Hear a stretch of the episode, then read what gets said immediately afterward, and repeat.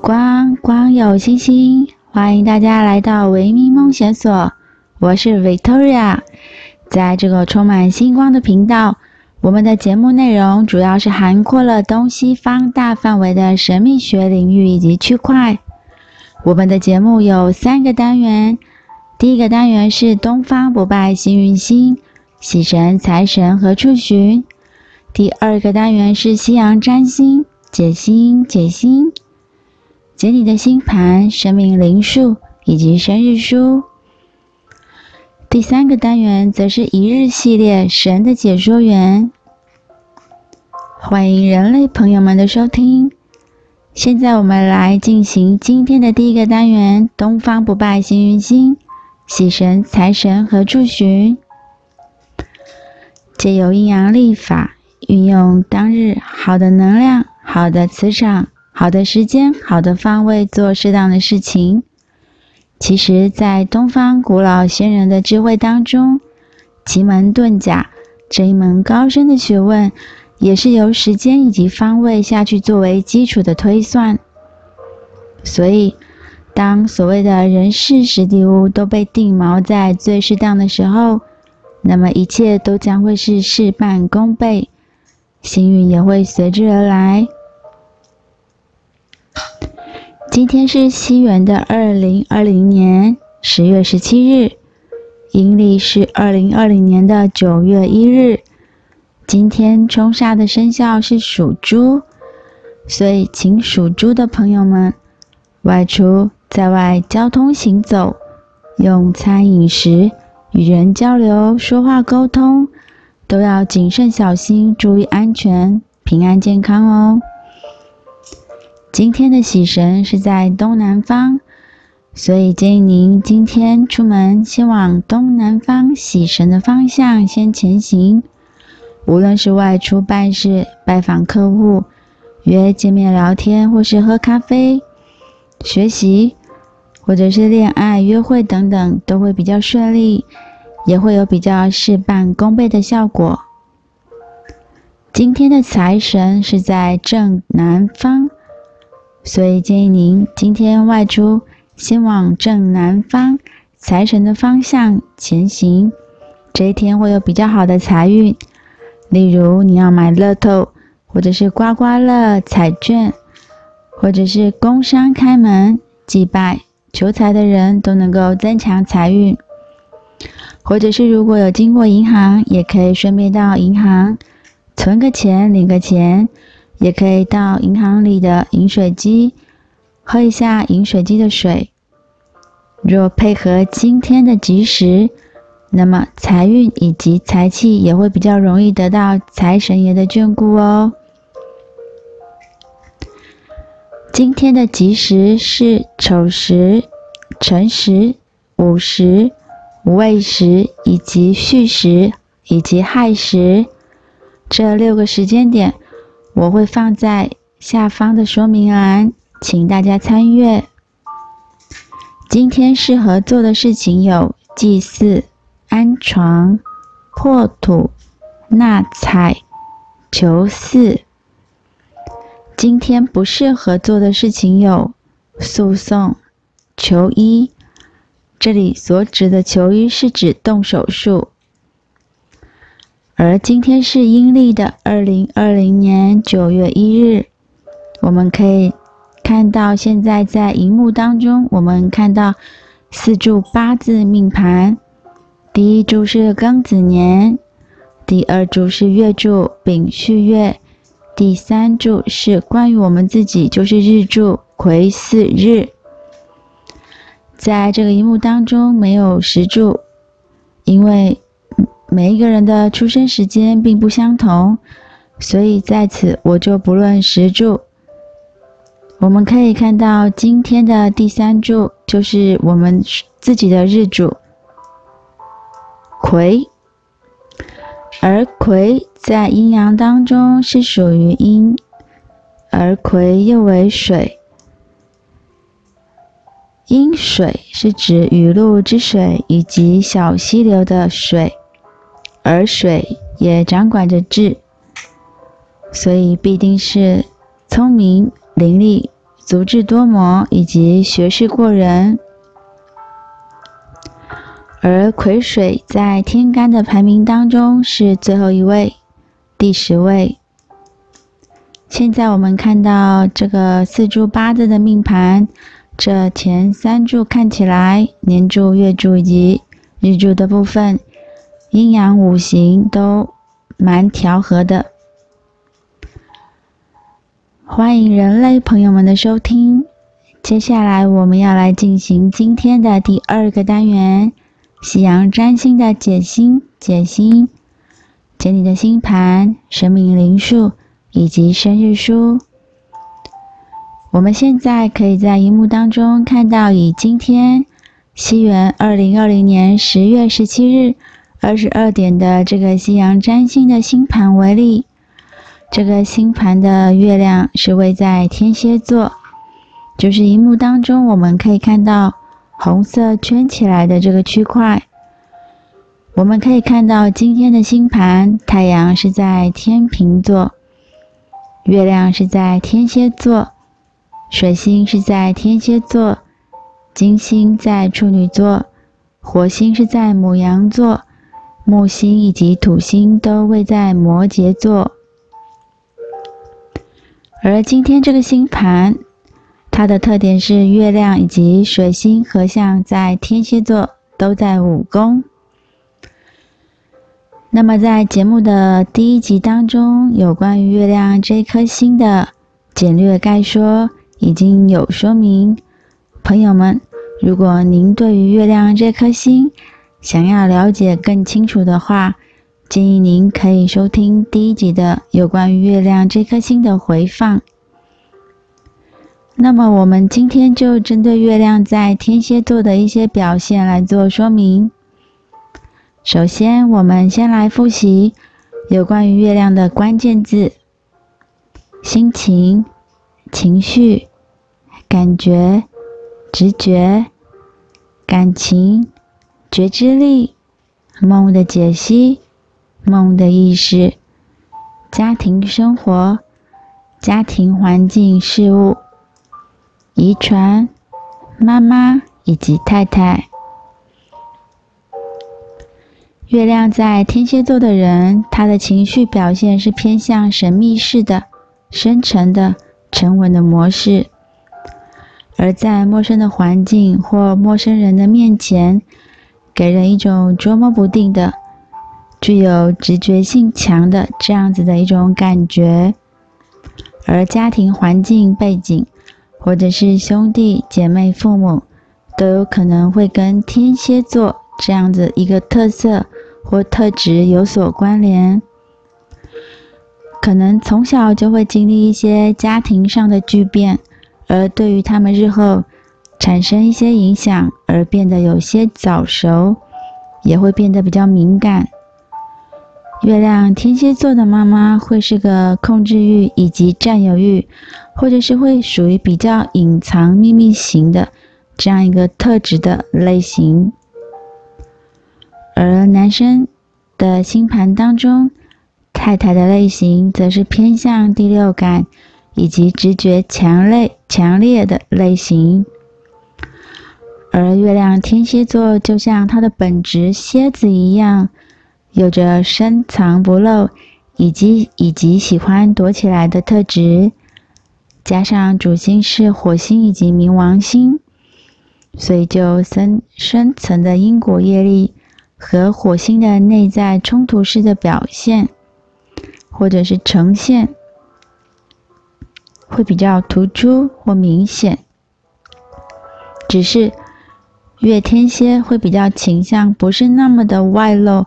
或外显这样一种强而有力的行动，或者是报复的方式，而月亮天蝎座也跟灵性有所关联，所以如果月亮天蝎座的人，他的行星相位没有受克严重的话，通常他们的灵性觉知或者是灵性的提升会比较好，会对于神秘学或者是第六感以及灵性。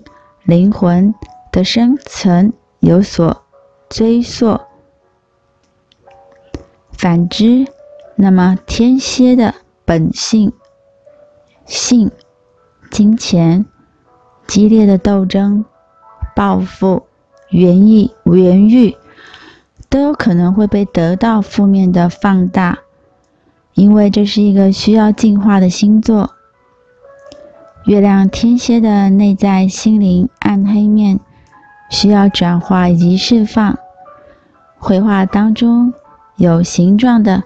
有形体的，例如圆形或者是螺旋形，类似曼陀罗这样子的一种绘画画作，都能够使得他们的内在得到内心深层的潜入在那个当中。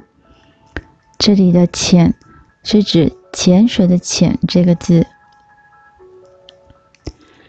透过内在的图形意象的导正以及挖掘，而得到内心的平缓，这会使得月亮天蝎座的人的内在小孩会得到很大的帮助。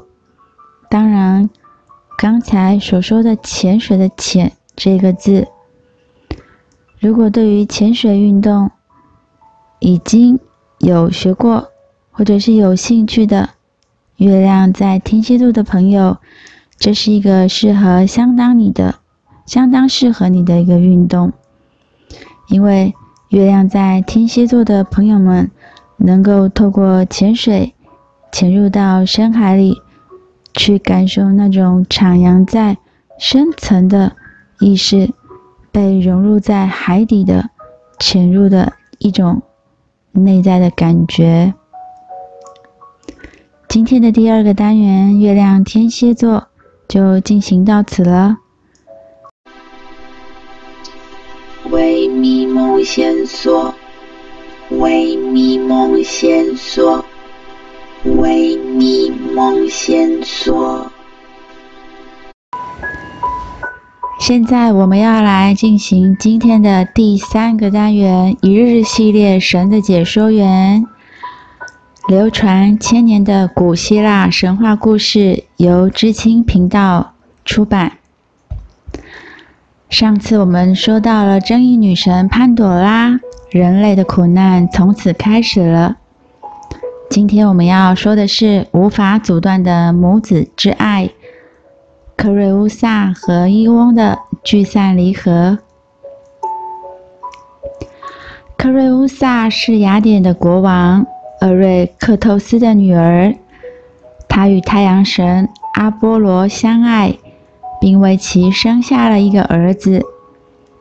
由于害怕父亲生气，克瑞乌萨就把孩子藏在箱子里，放在他经常与阿波罗幽会的山洞中。为了日后能够让母子相认。他把自己的项链戴在了孩子的脖子上。太阳神阿波罗在天庭上看到了这一切，他当然不会让自己的亲生骨肉沦落到无依无靠的地步，于是找到了自己的亲生兄弟赫尔墨斯，请求他说：“亲爱的兄弟。”雅典国王厄瑞克透斯的女儿为我生下了一个儿子。为了不让父亲发现，他把孩子藏在一个山洞中。请你帮帮我，将这个可怜的孩子放在德尔菲神殿的门槛上。其余的事情由我来办。作为神旨的使者。赫尔墨斯可以在天地之间自由来去。他听完阿波罗的讲述之后，二话不说，展开了双翅飞到了雅典，在阿波罗指定的地方找到了孩子。他在夜里将孩子背到了德尔菲，放在了神殿的门槛上，并且掀开了柳条箱的盖子。以便使人能够容易发现它。第二天早上，德尔菲的女祭司走向了神殿时，发现了这个睡在箱子里的婴儿。她原本想让人抱走这个私生子，但是阿波罗却使他的内心产生了一股怜悯之情。于是，从箱子当中抱出了正在哭啼的孩子，并将其留在了自己的身边。在女祭司的精心养育之下，阿波罗的孩子渐渐地长成了一个高大英俊的少少年。德尔菲的居民都把这个无父无母的孩子看作是神庙的小守护者，并让他看管着献给神祇的祭品。自从没有了太阳神的消息之后，克瑞乌萨以为他早已将自己和儿子给忘记了，便答应了英雄克苏托斯的求婚。阿波罗知道这件事情之后，怒火中烧。为了惩罚这个曾经属于自己的女人，他使克瑞乌萨一直没有办法生育。几年后，克瑞乌萨和丈夫来到了德尔菲神殿求子。当夫妻两人来到了神殿当中，阿波罗的儿子正跨过门槛，用桂花树枝装饰着门框。他发现这位高贵的夫人一见到神殿就禁不住地掉下了泪来，便小心翼翼地问他。虽然我不了解你的伤心事，但是我却很想知道你的名字和出生地。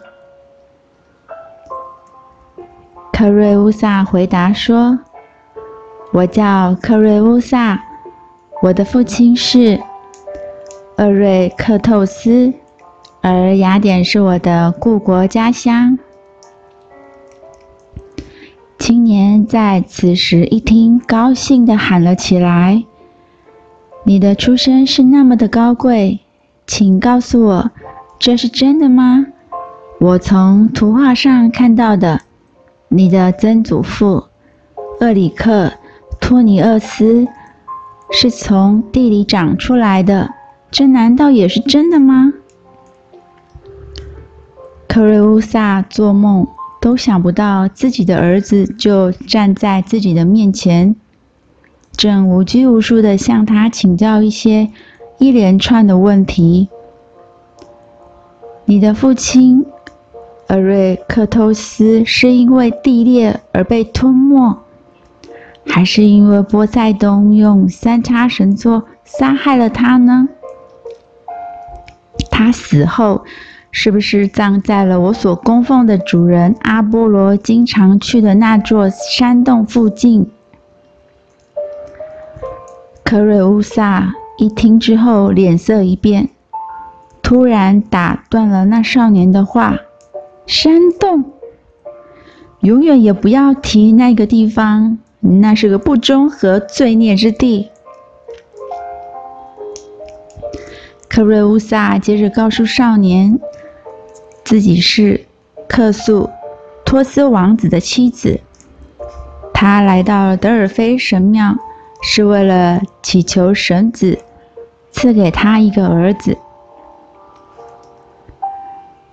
克瑞乌萨喃喃自语地说：“太阳神知道我没有孩子的原因，也只有他才能够帮助我。”看着眼前这个金发少年，克瑞乌萨想起了那个被遗弃在山洞之中的孩子。便说着：“我是一个不幸的人，如果能够拥有像你这么一个聪明伶俐的儿子，那该有多好啊！”这时，少年也感伤地回答说：“我是一个弃婴，从来没有见过自己的亲生父母。我的养母是神殿的女祭司，她收养了我。”从小到大，我都一直住在神殿当中。”克瑞乌萨听到这里，心中怦然一动，接着说：“我认识一位可怜的妇人，她曾经背着背着父亲和太阳神阿波罗相爱，并生下了一个儿子。她怕父亲反对。”就将孩子给遗弃了，从此便没有了任何的音讯。我这次来，想替他在神子面前打听一下，他儿子是活还是死了。年轻人问：“这是多少年前的事情？”克瑞乌萨说：“如果他还活着的话。”也有你这么大了吧？年轻人悲伤地叫道：“说，我寻找自己的母亲，他寻找自己的儿子，我们的命运竟是如此的相似。”这时，克苏托斯催促妻子进入神殿，聆听神旨的指示。夫妻两人进入了大殿之内。用桂花树枝装饰自己，跪在香角香炉前，听取女祭司的宣誓神谕。过了不久，克苏托斯兴冲冲地跨出了神殿，他突然地抱住了守在门外的年轻人，连声地叫了他儿子。少年不清楚发生了什么事，以为他疯了。便冷漠地用力将他推开。克苏托斯对少年说：“神已经亲自的给我启示。他说，我走出门遇到的第一个人便是我的儿子。”听完这些话，年轻人才开始承受着父亲的拥抱和亲吻。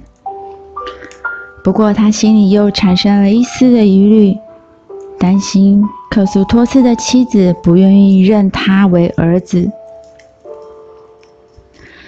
克苏托斯竭力地安慰他，向他许诺不在妻子和雅典人的面前认他为儿子，同时还给他起了一个名字，叫做伊翁，意思是漫游天涯海角的人。没想到隔墙有耳，父子之间的谈话被一个女仆听见了。她偷偷的把这个消息告诉了克瑞乌萨。这位雅典公主未能看穿近在身旁的秘密，反而认为丈夫背叛了自己，并为此感到非常的愤怒难忍。此次的出行，跟随而来的仆人。大多是忠于克瑞乌萨家族的，他们不希望这个私生子继承厄瑞克斯克透斯所传下来的王位。在一个年老仆人的鼓励之下，克瑞乌萨决定将这个少年给铲除。克苏托斯和伊翁离开了神殿之后，在巴纳。萨斯山顶举行了盛大的宴会，招待德尔菲的宾客。在用饭吃完，在吃点心的时候，从人群当中走出了一个老人，他端着满满着一个金碗毒酒，来到了伊翁的面前，向他敬酒。伊翁刚接过酒碗，突然听见旁边站着的一个仆人不在意的骂了一句。他认为这是一种不祥的预兆，就把杯里的酒全部倒在了地上。这时，外边飞来了一只圣鸽，开始开始啄食了地上的酒。可是刚啄食了几下，鸽子就拍着翅膀。抽搐而死。伊翁愤怒地站了起来，大声地叫道：“你这个邪恶的老头，我并与你无冤无仇，你为什么要用毒酒来害我？”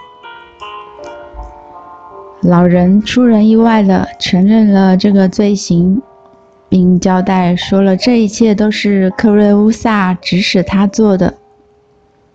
德尔菲的贵宾们在此时也是义愤填膺。他们都异口同声地喊道：“用石头打死这个异国的女子！”一群暴怒的人在伊翁的率领之下来到了阿波罗的祭坛旁，向克瑞乌萨讨还公道。正在这个时候，女祭司突然走了过来，她对伊翁说：“我的孩子。”不要伤害你的母亲，请以一双干干净净的手回到雅典去。我的母亲？你说这个想毒死我的女子，难道是我的母亲？仁慈的女祭司高举着柳条箱说：“你当年就是装在这个箱子里。”被遗弃在德尔菲神殿门槛上的，里面还有包裹你的麻布。克瑞乌萨一眼就认出了那个柳条箱，他高兴地叫了起来：“我的儿啊！”说完，便伸出双手，紧紧地抱住着惊讶不已的伊翁。克瑞乌萨连忙地解释说。我亲爱的孩子，你把麻布摊开，就会发现中间画着格尔宫的头，四周围绕着毒蛇。伊翁半信半疑地打开着麻布，惊讶地说：“啊，伟大的宙斯，这是格尔宫，这是毒蛇。”箱子当中还有一条金龙项链，是我挂在你的脖子上，当做日后我们母子相认的凭证。很快的，伊翁就在箱子当中找到了这个金项链。如果我没有记错的话，一个用橄榄叶编成的花环也在里面，是我离开的时候把它戴在你的头上的。伊翁伸手在箱子底搜索了一会儿，果然找到了那个花环。母亲啊，母亲！他呼喊着，哽咽着，抱住着克瑞乌萨，在他的面颊上不停地吻着。这时，克瑞乌萨对他说出了身世之谜：太阳神。阿波罗就是他的父亲。后来，伊翁成为了爱奥尼亚人的祖先。我们的节目今天到此，感谢您的收听。